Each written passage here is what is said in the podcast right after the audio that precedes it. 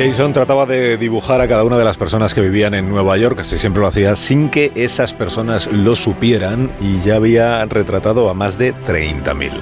Hoy en Historia de con Javier Cancho, historia de la prematura muerte de Jason Pollan.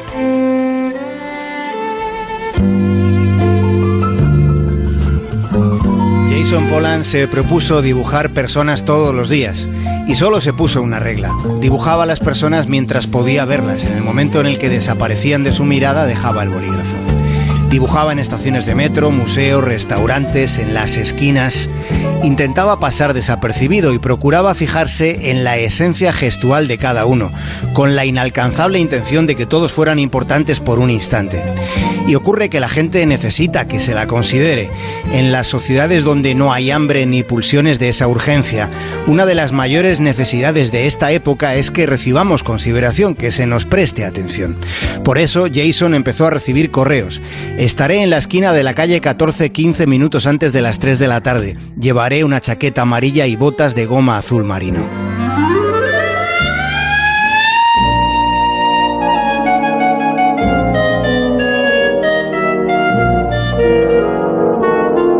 Jason dejó de dibujar en enero. No pudo concluir su quijotesco proyecto de esbozar la esencia de todos los conciudadanos de la ciudad de Nueva York. A Jason le mató un cáncer con 37 años antes de que el coronavirus acabase con la vida de más de 20.000 neoyorquinos. De hecho, es muy posible que unos cuantos de esos 20.000 difuntos fueran retratados por Jason Pollan durante esta década que termina con este año pandémico. Pero ¿hay acaso tiempo para la tristeza en una vida tan efímera como la que tenemos? Quizá una de las muchísimas respuestas que se pueda dar a esa pregunta está en el legado artístico de Jason Pollan, que fue un tipo capaz de encontrar el equilibrio entre lo fugaz y lo icónico, entre lo deslumbrante y lo mundano.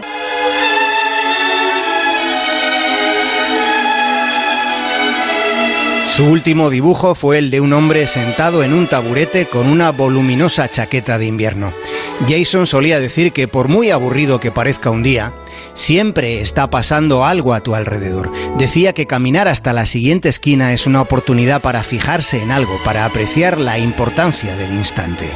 Siempre a la verita tuya, siempre a la verita tuya el que me muera.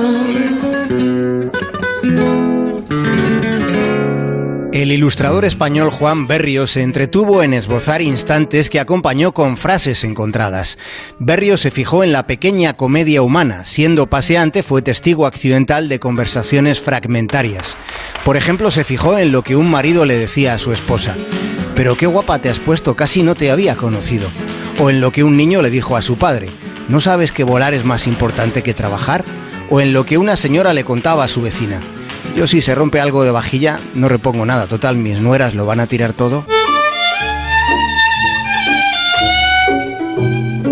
Son fogonazos de secuencias de vidas ajenas, de palabras que escuchamos involuntariamente, de proyecciones que hacemos sobre cómo son aquellos que en ese momento pasan a nuestro lado.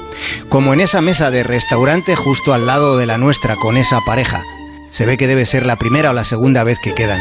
Y él le dice a ella con un tono más bien intenso. Para mí las letras son algo muy serio. De hecho, pienso que las letras pueden ser igual de exactas o más que los números. Más de uno. En onda cero.